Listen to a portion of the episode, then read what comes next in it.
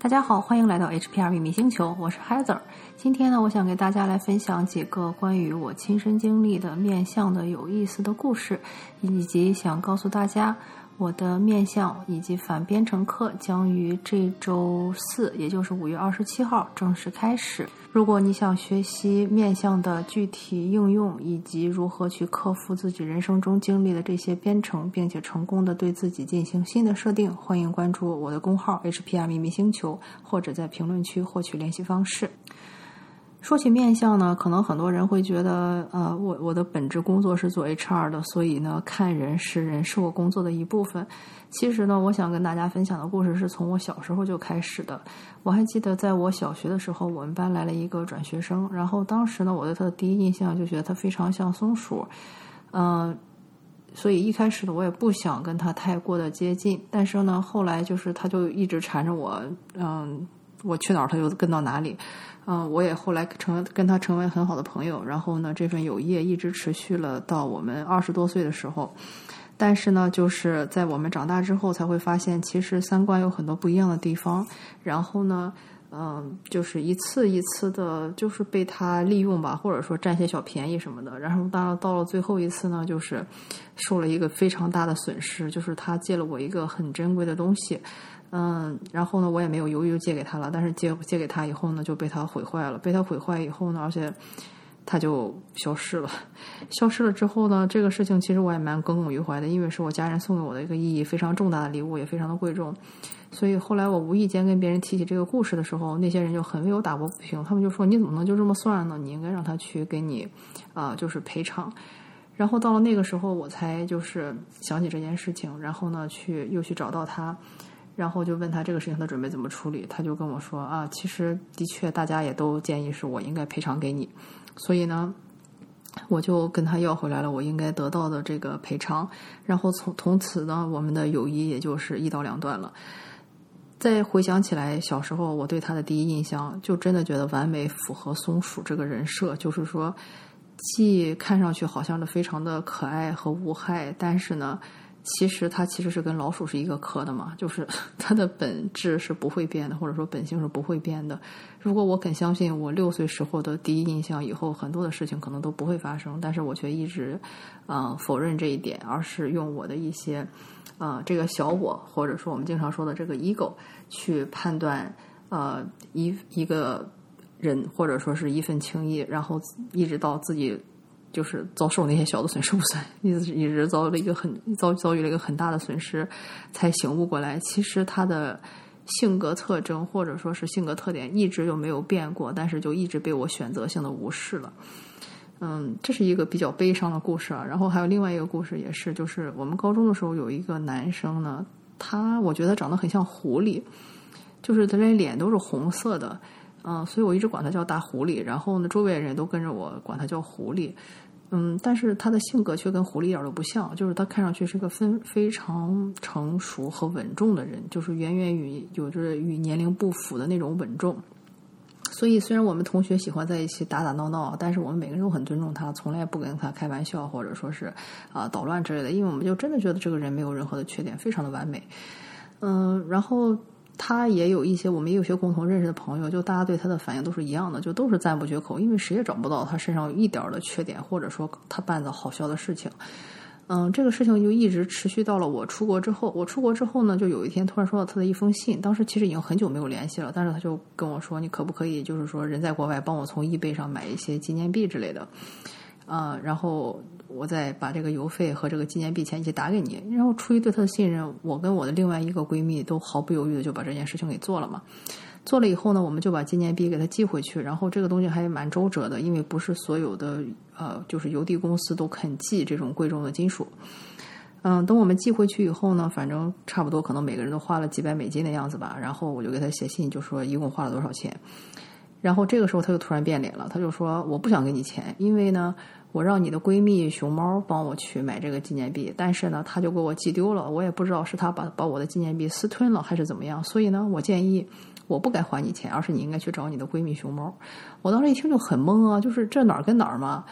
就是首先我跟熊猫是很好的朋友，我们俩一直都保持联系。我知道他不是那种说会误了别人的这个东西，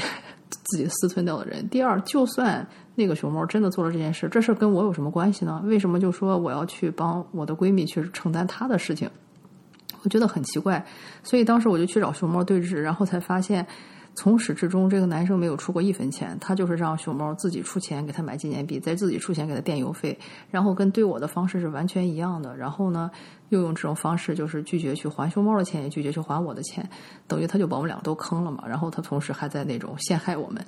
所以当时我们俩这么一碰呢，就觉得也太没意思了吧？这么十几年的同学，就为了这么点钱，所以之后我们俩也没有再去追究这件事情。但是后来就知道，其实他也过得不太好，就是整个人处于一种精神状况不太好的一种状态。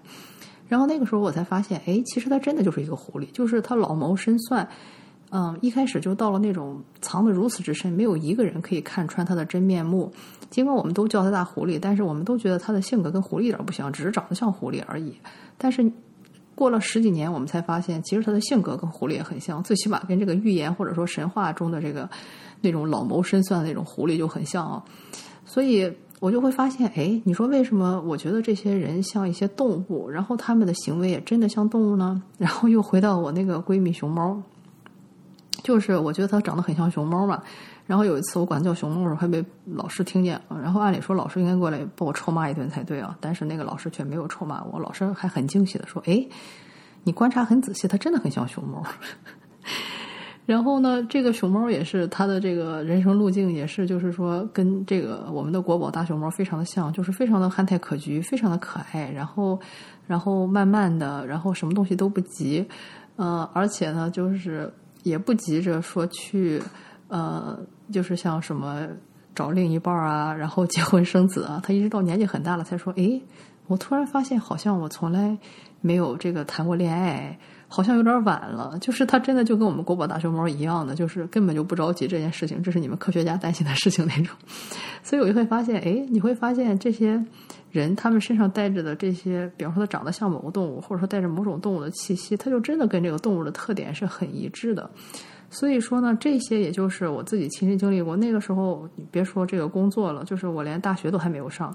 但是呢，却发现了这些特点，就是在之后的十几二十年中被证实，就是他们的性格真的就像是那个性格。呃，同时还有一个更有意思的例子，就是我们班有一个高中嘛，大家都是考上我们那个省重点的，嗯，然后谁也不认识谁，因为大家都来自全市的可能十几二十所高中吧，就真的就是认识的人非常少，谁也不认识。然后我一进我们班呢，我就看到注意到一个女生，她就戴着眼镜，然后短头发。也不太说话的那种，我就跟我旁边的人说：“哇，那个人一看就是第一脸，就是一看就是长一张考第一的脸。”呃，结果到了后来呢，我们就是都做了自我介绍以后，才发现他真的是我们班就是当时中考的全班第一名。然后到了后来呢，因为毕竟是个省重点嘛，大家知道里面学霸也蛮多的，也蛮拼的，所以就是起起伏伏，也不可能有人一直坐着第一的位子。啊！但是呢，等到高考的时候，这个男女生又是以我们班第一名的成绩考出去的，所以你会发现一始一终，他都是我们班的第一名。所以我给他起的这个外号“第一脸”也蛮贴切的。呃，然后你就会觉得，哎，很好玩哎，为什么就是会有这样？我就觉得，所以就是当我后来了解了一些面相的一些基本知识，也就是大家知道什么蚂蚁神像啊之类的那些。我就会发现，其实它是非常有道理的。它并不是说大家说的玄学，它其实是科学。因为其实它跟大数据是一样的，它讲的是一个概率。嗯，同时呢，这也是无数古人总结出来的经验，或者说一些通灵的古人，或者说他一些得知了一些嗯不得了的秘密的古人，他把它总结下来。这其实它的这个意义就很像说我们民间说，哎呀，我一看外面乌云密密布，我就知道今天下午有百分之九十五的概率要下雨。啊，或者说，哎，今年的冬天特别的寒冷，所以呢，我就知道来年的庄稼一定会有一个好收成。你说这个是玄学吗？你可以说它是。有些人直觉就比较强，他就可以提前做这种预测，来避免一些损失。比如说，一看快下雨了，提前把这个粮食或者说这个衣服收回来了；或者说，一看冬天冷，他就啊，就是多去种一些粮食，然后保保证有一个好收成。你可以说它是玄学，说它直觉准，但是你也可以说它是科学。它就是在这种大量的实践和体验中总结出的这么一套方法论。然后呢？科学不是万能的，这就像这个概率，它不是百分之百的，没有一件事，天底下没有哪件事情说是一定是百分之百的。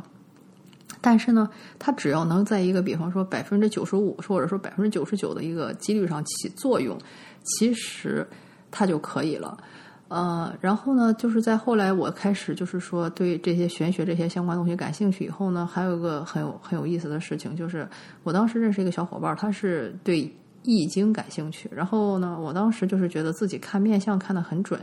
呃，是因为呢，我当时有一个亲戚，他正在不停的相亲。所以呢，你也知道，就是每个月都认识好几个相亲对象，其实蛮花时间的。如果你要是再花时间跟着每一个人去什么吃饭呀，然后交往啊，也很花时间。所以呢，嗯，他在一开始相亲的时候呢，他又把他的照片发给我看，就说你帮我看一下这个人怎么样。然后我当时看他的那个某一个，呃，第一个是第一个他发给我的人吧，我就说我觉得这个人不好。他说为什么哪里不好？我说：第一，我觉得他身体不好，呃，因为他是年轻人嘛，身体这么不好不太应该。现在就烂成这样，以后会更烂。这是第一，他身体不好，有有那种慢性病，呃，我忘了具体是哪个内脏，但是反正我当时应该是说了有内就是内脏器官的一些慢性病。然后第二呢，这个人心胸非常的狭窄，是属于那种很钻牛角尖的，所以你跟他在一起会很不开心。但是呢，毕竟是第一个相亲对象嘛，所以就是。那个人还蛮认真的去交往，然后交往了可能半年一年吧，嗯，而且当时我说这话呢，我妈也很不高兴，因为她是西医嘛，她是医生，她就很严谨，她就说：“你这个人怎么能乱说话呢？你又不是医生，你又没看人家的体检报告，你为什么说人一个年轻人身体不好有慢性病？” 然后我说：“哎呀，你说的对哈，我也不知道为什么，我就说他有慢性病，他就长了一张长着慢性病的脸。”然后之后呢，就是大概过了一年多呢，他们俩也交往一年多，也是正式的那种男女朋友了。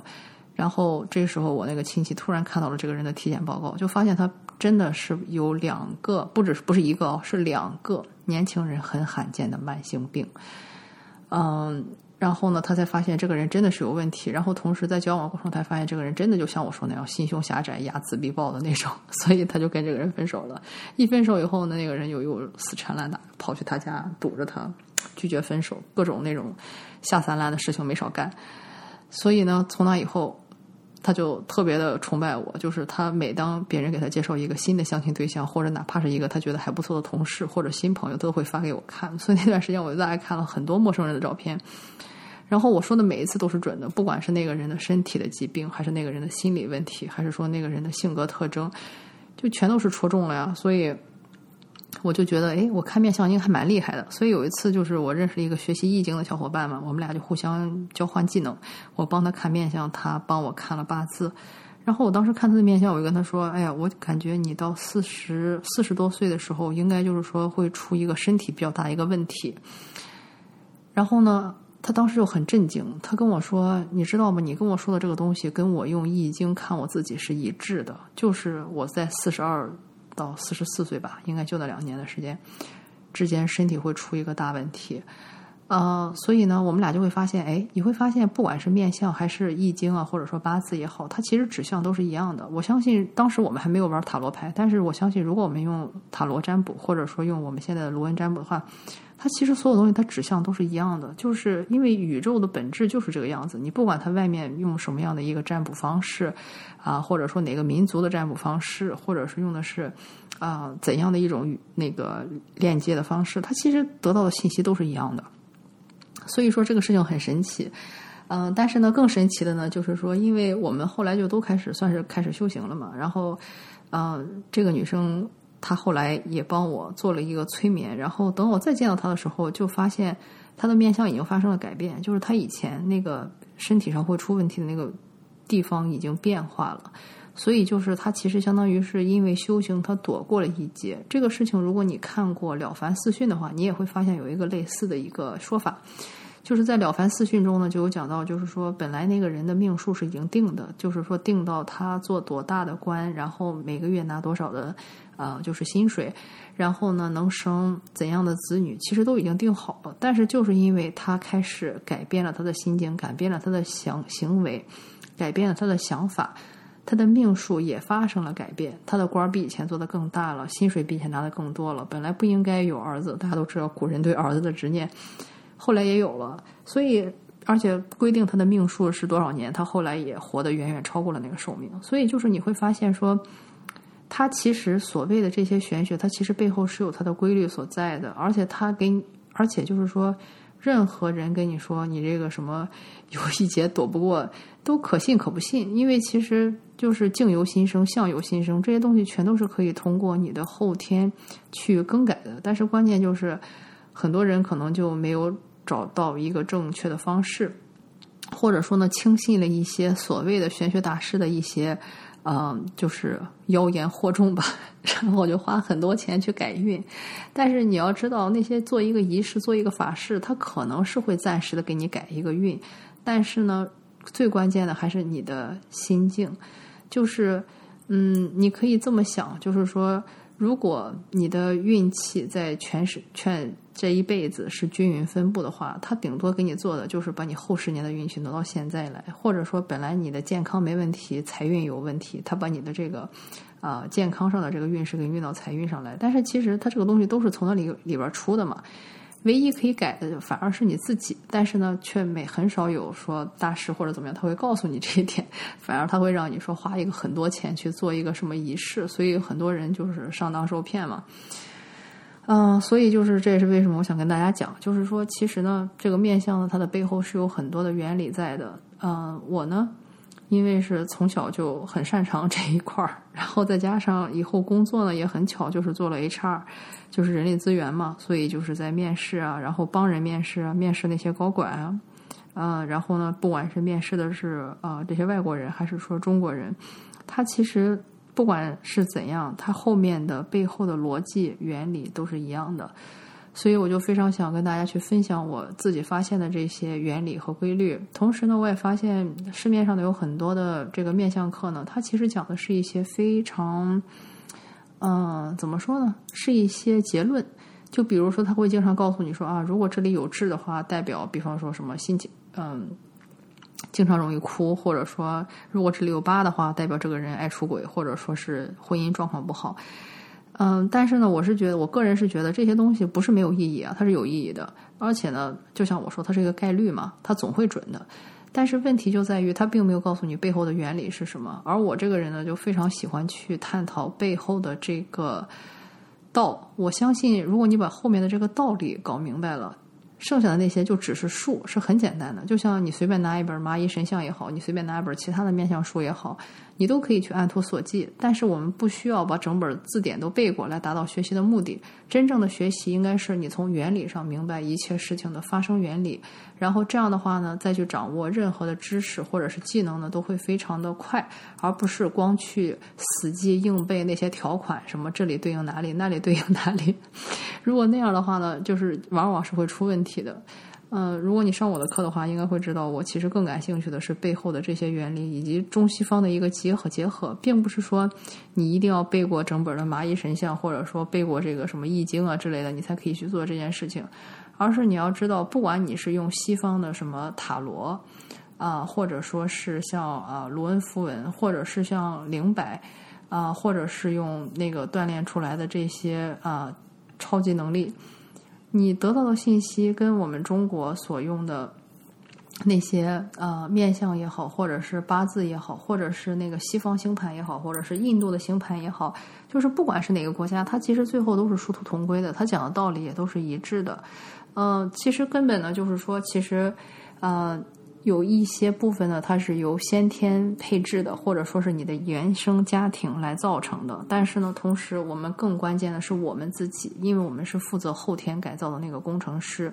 我们呢是不停的用能量的方式去改变，这就是为什么有很多双胞胎，他们可能一开始的时候长得是一模一样的，连他们爸妈都分不出来谁是谁。但是等到后来，他们过上了不同的生活，或者说，呃，就跟不同的配偶生活在一起，或者去了不同的城市，或者说做了不同的工作，你会发现，等到他们到老的时候，长得是完全不一样了。所以说，这个它背后不一定说一定说是玄学或者怎么样是不可解释的，相反。所有东西都是可以被解释的，啊，所以呢，我也会跟大家讲如何去让你的面相去变得越来越好，因为毕竟还有一个概率嘛。如果你面相好的话，大概率会过得很好的。嗯，举一个例子，就是说，比方说有很多人像我刚才说的那个易学小伙伴，本来他是健康上会有一个很大的一个卡点或者说一个坎儿的，但是呢，就因为他自己啊了解到了一个背后的原理，并且开始了他的这种修行之旅。他呢，就完全把那个坎儿给躲过去了，所以这件事是完全可以做到的，而且他也没有花钱找什么人做什么法事，有这种经历的人不止他一个。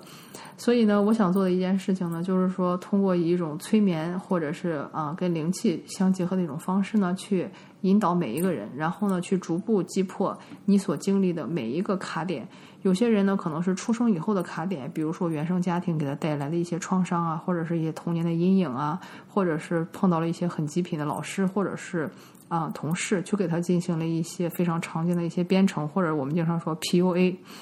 就是 Pick Up Artist 那种，嗯，以那种语言或者什么高压或者之类的那种形式呢，让别人去丧失自己。其实我们或多或少都会被编程过，但是呢。我想要做的事情就是说，以一种启蒙的方式去达到你自身的精进。不管是你有健康上的需卡点，还是说学业上的卡点，是事业上的卡点，还是情感上的卡点，啊，或者说你的这个灵性发展的卡点，我觉得其实都是可以去改进的。然后同时呢，啊，面向呢，大家也都知道，其实是广泛的运用于像在犯罪心理学啊，然后像企业的心理学，或者说企业的这种选拔呀。啊，或者是如果你的工作经常需要跟人打交道，这种面试啊，还有如何去看人，如何去选拔，如何去选拔你的呃团队，或者说如何去选一个靠谱的老板，或者是靠谱的一个合作伙伴，还有呢，更关键的就是说怎么去去掉那些对你不良的那些编程，然后重新对自我做出设定。我觉得这个其实是一个我真正想做的事情，也是希望啊，就是由我可以。带大家去破除那些别人给你的那些不好的设定，然后呢，重新去书写你新的设定。所以呢，这个就是我现在正在做的事情啊，也是这个星期四五月二十七号正式开课。希望我可以带着你一起解开那些别人对你的不良编程，重新开启你的新的人生篇章。好，这期的节目就到这里，感谢你的收听，我们下次再见。